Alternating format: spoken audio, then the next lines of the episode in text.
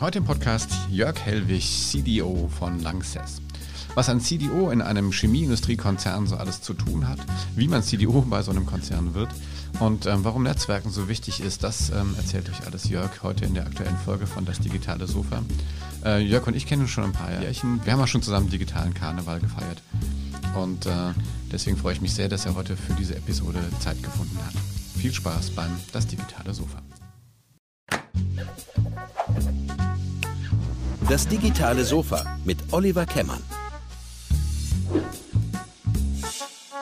Ja, hallo, herzlich willkommen zu einer weiteren Folge von Das digitale Sofa. Heute zugeschaltet ist Jörg Helwig. Hallo Jörg, grüß dich. Wie Oliver, hallo, grüße, grüße dich.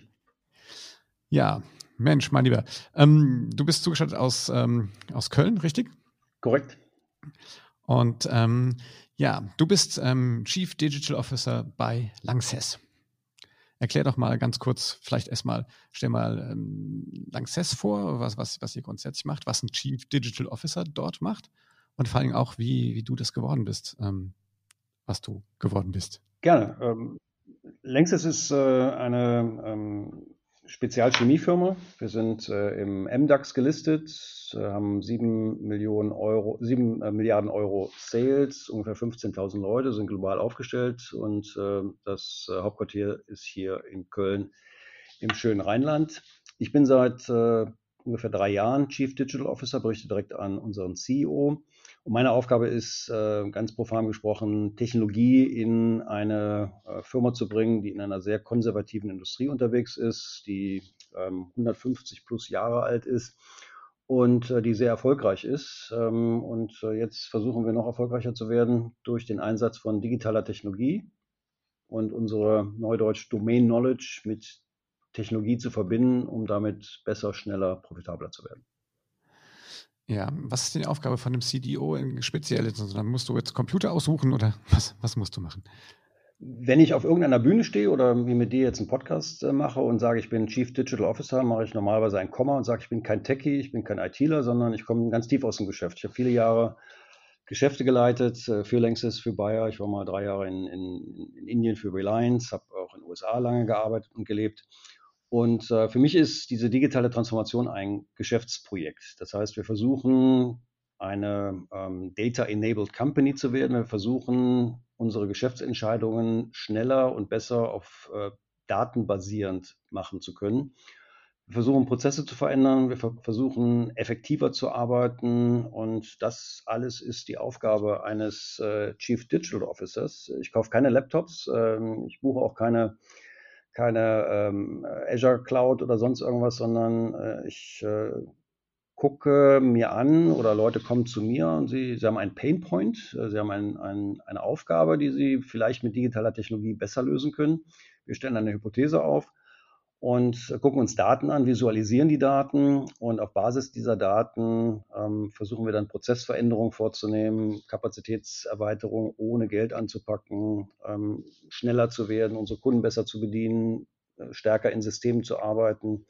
Äh, all das äh, mega spannendes Thema, weil die Chemieindustrie sehr konservativ ist. Das heißt, wir hatten hier vor drei Jahren noch so gut wie gar keine Digitalisierung, wir haben uns automatisiert aber nicht digitalisiert. Das heißt, wir haben die Wertigkeit von Daten erkannt und arbeiten viel mehr mit Daten. Und jetzt gibt es ganz viele Technologien, die wir nutzen, um diese Daten äh, besser verwerten zu können. Und ähm, es ist ähm, ein extrem spannender Prozess. Wir haben, sind sehr erfolgreich, aber wir sind auch überzeugt davon, dass wir erst am Anfang stehen. Ähm, du sagst, das ist eine, eine, ihr ein Unternehmen, das ja schon viele Jahre am Markt ist. Wie, wie schwierig ist das bei den, bei den Mitarbeitern, die ja vielleicht schon lange dabei sind, für solche Themen dann ähm, quasi die da ins Boot zu holen? Es ist die große Aufgabe, weil der Einsatz von Technologie ist an sich sehr logisch, aber ähm, es ist ähm, in einer Form immer das, das Wichtigste, eine Akzeptanz zu schaffen. Und Akzeptanz kommt dadurch, dass man auch darstellen kann, dass ein Einsatz einer solchen Technologie Sinn macht, dass es ähm, sinnhaftig ist, damit Zeit zu verbringen, zu lernen.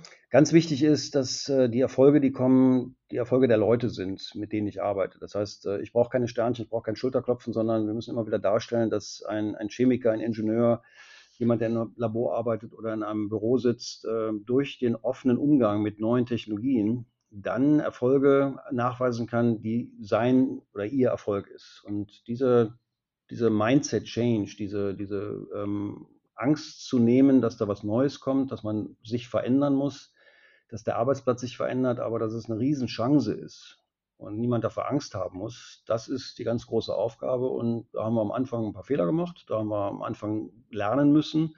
Und wir lernen eigentlich auch nie aus. Das ist das Schöne daran. Es gibt äh, so viele Möglichkeiten anzusetzen. Ähm, jeder Arbeitsplatz ist anders, jedes Geschäft ist anders. Aber insgesamt können wir nachweisen, dass dieser Einsatz der neuen Technologien ähm, zum Teil dramatische Erfolge bringt, die wir mit konventionellen Methoden niemals erreichen hätten können. Hast du da ein Beispiel, jetzt ohne, ohne Geschäftsgeheimnisse auszuplaudern, aber dass man sich das ein bisschen besser vorstellen kann? Ja, wir haben ähm, zum Beispiel eine große Produktionsanlage ähm, hier am Rhein. Ähm, haben viele von diesen Produktionsanlagen. Da hat sich aber jemand gemeldet und hat gesagt, ähm, ich habe hier eine Anlage und wir haben Unterschiede in der, in der ähm, Kapazitätsauslastung. Wir wollen eigentlich äh, immer das Gleiche produzieren, aber wir haben in bestimmten Perioden, das hängt dann auch mit ähm, dem Wasser zusammen, was wir zur Kühlung nutzen, das ist das Rheinwasser, das hat unterschiedliche Temperaturen. Und wir können im, im Sommer weniger produzieren als im Winter. Und das hat bestimmte chemische Reaktionen ähm, als Ursache. Und wir haben uns das angeguckt, haben die Daten ähm, gesichtet, haben die Daten aufgearbeitet, haben visualisiert und make a long story short, ungefähr sechs Monate später haben wir mit den Leuten in diesem Betrieb zusammen ähm, eine Kapazitätserweiterung von vier Prozent erreicht, was bei einer, einer, sehr großen Anlage ein dramatischer Erfolg ist, ohne dass wir einen Euro investieren mussten, sondern rein Prozedur, Prozessveränderung, Rezepturveränderung. Und das war nur gemeinsam machbar. Meine Leute, Data Scientists, haben die Algorithmen ähm, dafür gebracht, haben die Systeme gebracht, aber mit den Leuten, die in dem Betrieb schon seit vielen Jahren arbeiten, Chemiker, Ingenieure, ähm, die Meister, die mussten sich immer wieder diese Daten angucken, haben das validiert. Wir haben mehr Daten gefunden und am Ende eines Prozesses haben wir dann den gemeinsamen Erfolg ähm, dann gesehen. Und das Schöne ist dann auch, dass dann die Leute, die einmal mit, mit solchen Technologien in Verbindung gebracht worden sind, die haben selbst dann Ideen. Und wir können das auch zurückziehen als Digitalteam, weil wir trainieren die Leute auch in den Systemen. Das, ist, das sind sehr komplexe Technologien, einfachst zu handhaben. Und ähm, jetzt äh, geht es da in Richtung Energiegewinnung, CO2-Reduktion und so weiter und so weiter. Das heißt, du, du in heutiger Zeit ein bisschen blöd ausgedrückt, du, du bringst ein Virus rein, einen positiven Virus, und der Virus, der verteilt sich sehr, sehr schnell. Und am Ende ist eine Anlage dann auf einmal digitalisiert und nicht nur automatisiert. Das heißt, wir nutzen die Daten, die wir jeden Tag sammeln, nicht nur um die Anlage zu steuern, sondern wir kriegen Optionen, wir kriegen Verbesserungspotenzial, wir kriegen besseres Ergebnis raus. Wenn du, ähm, wenn du sagst, ihr, ihr, seid quasi jetzt eine lernende Organisation, ne, das heißt, ihr lernt immer, das ist, ähm, das bedeutet ja auch, dass man, du hast auch selber gesagt, ihr seid schon mal gescheitert, dass, dass Leute auch lernen müssen, aus Fehlern positive ähm, Aspekte zu ziehen. Aber ähm, wie, was, was unternehmt ihr auf der Führungsebene auch, um, um den Leuten das Vertrauen zu geben, dass, dass sie auch mal, äh, wenn sie was ausprobieren und mutig sind, auch mal scheitern dürfen?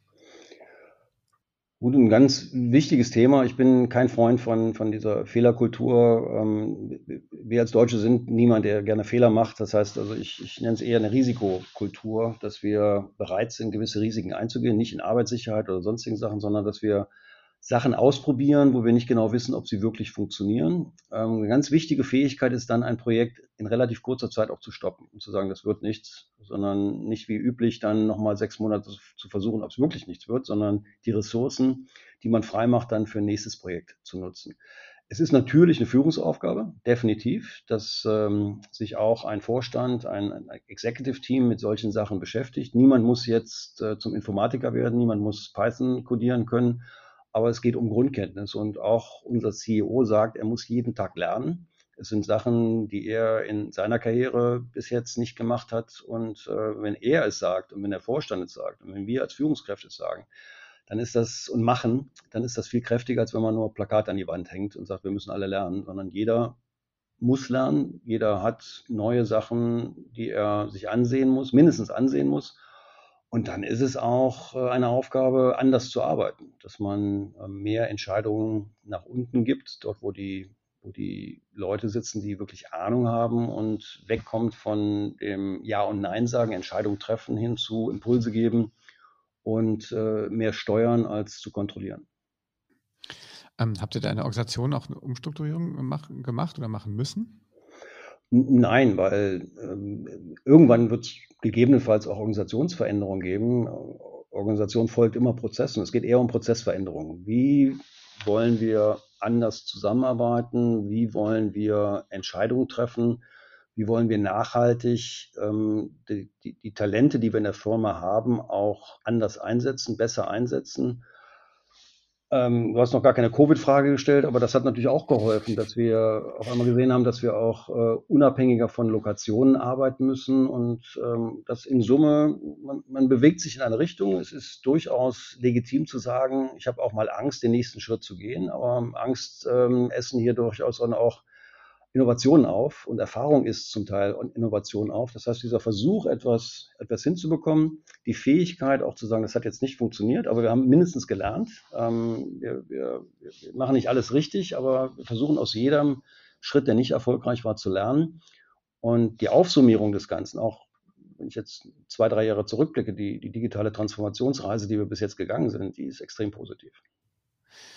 Ja, ich, meine Covid-Frage wäre noch gekommen.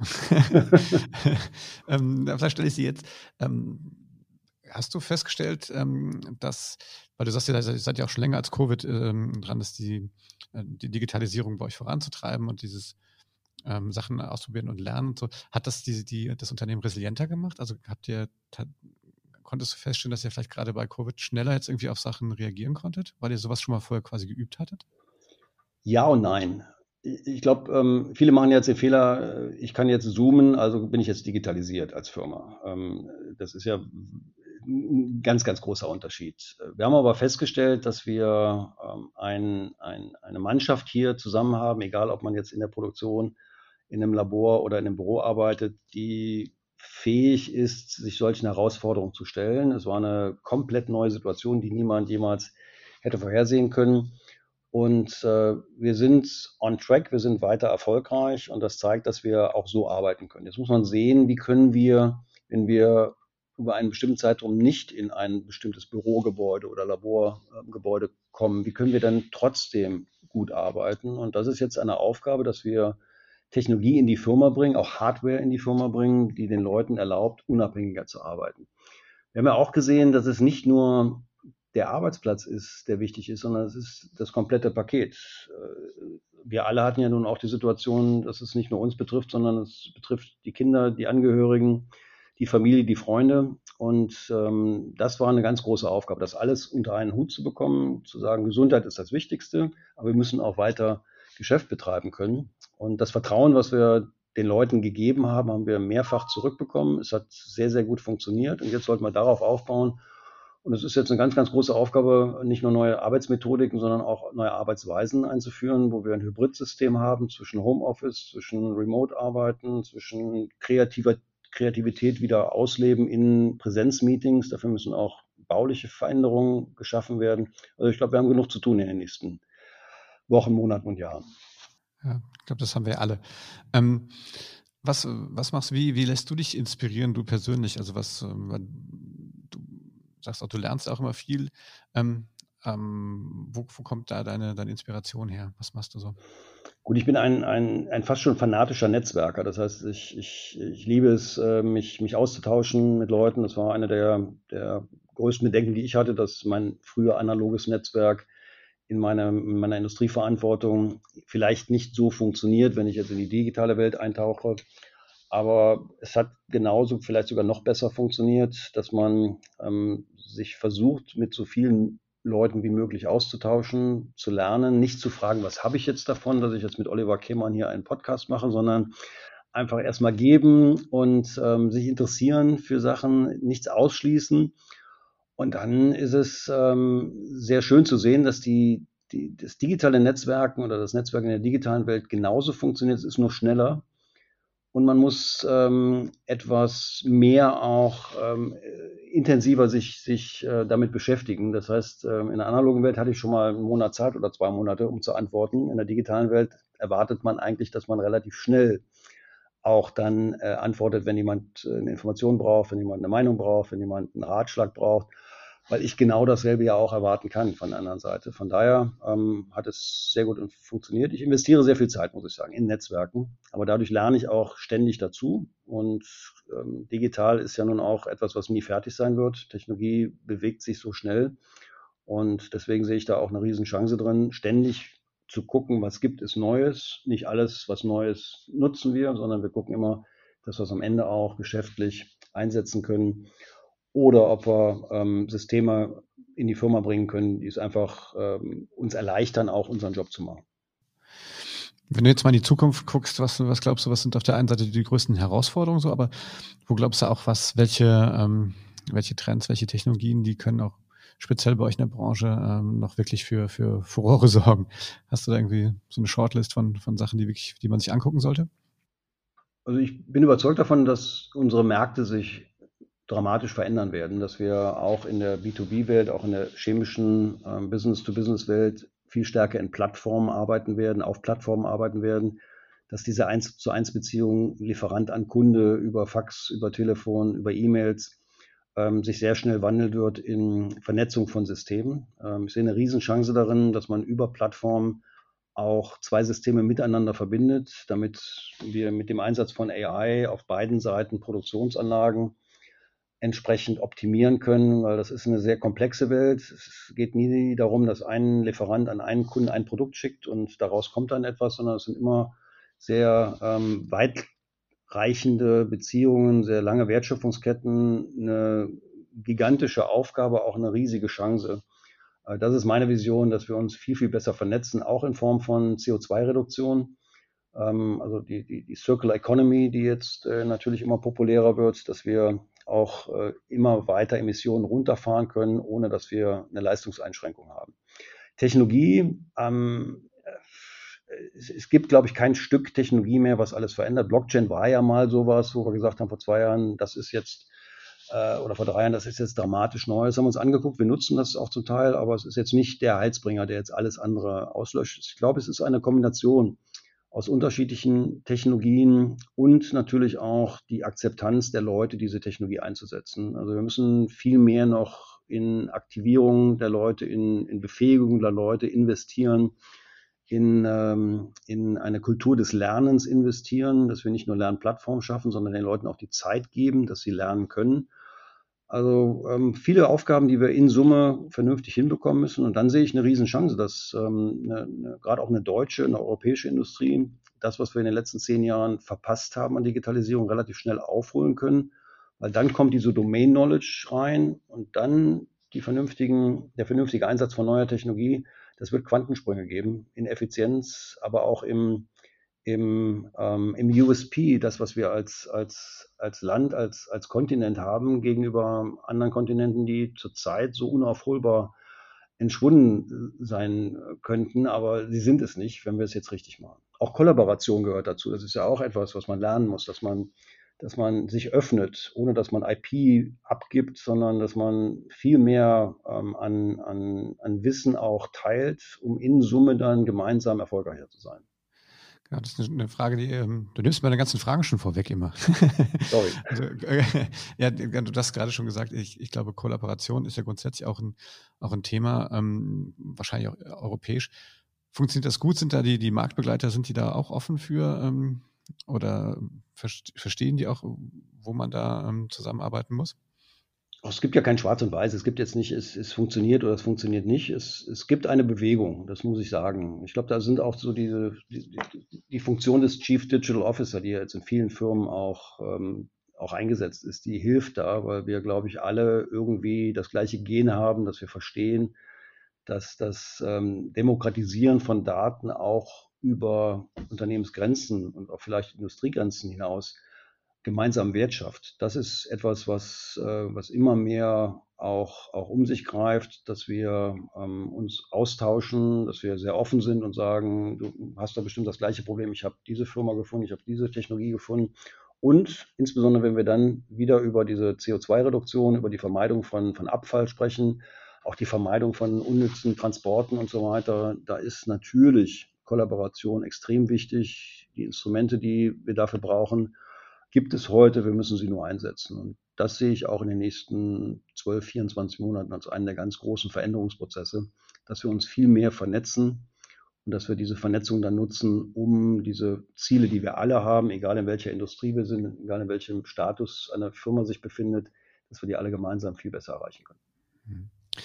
Vielleicht abschließend nochmal einen Blick so, ähm, wie, wie ist denn in eurem Bereich so die Startup-Szene eigentlich? Ich meine, ihr selber habt auch ähm, mindestens mal ein Startup, soweit ich weiß, auch selber aus eurer Aktivität gegründet, aber wie beobachtet ihr das? Kommt dann genug Nachwuchs nach? Irgendwie ist das interessant für euch als Corporates, da irgendwie mit, mit kleineren Firmen zusammenzuarbeiten? Wie ist da die Situation?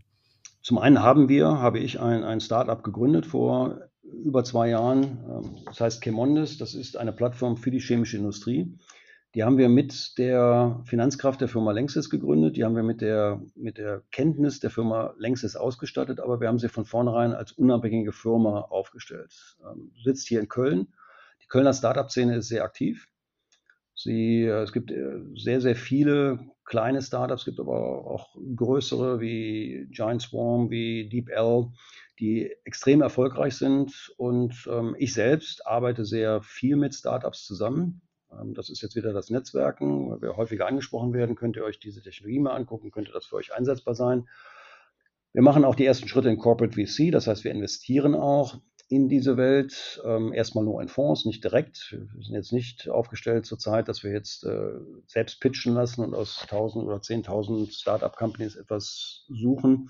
Aber ich glaube, das ist ähm, etwas, wo, wo auch Bewegung passiert ist, wo noch viel mehr Bewegung passieren muss. Aber ich glaube auch, dass wir eine Aufgabe haben als Firma, Geld einzusetzen, um solche Firmen, solche Geschäftsideen und Entrepreneure zu unterstützen. Und dann passt das auch zu dem, was ich vorher gesagt habe. Wenn wir das anders angehen, etwas aggressiver angehen, etwas offener angehen, haben wir da auch eine Möglichkeit, ähm, wirklich Sprünge zu machen und äh, langsam aufzuholen. Das, was andere Länder wie USA oder China viel, viel besser gemacht haben, ähm, auch äh, in der Zukunft so aufzustellen, dass wir davon profitieren. Super, ja, Jörg.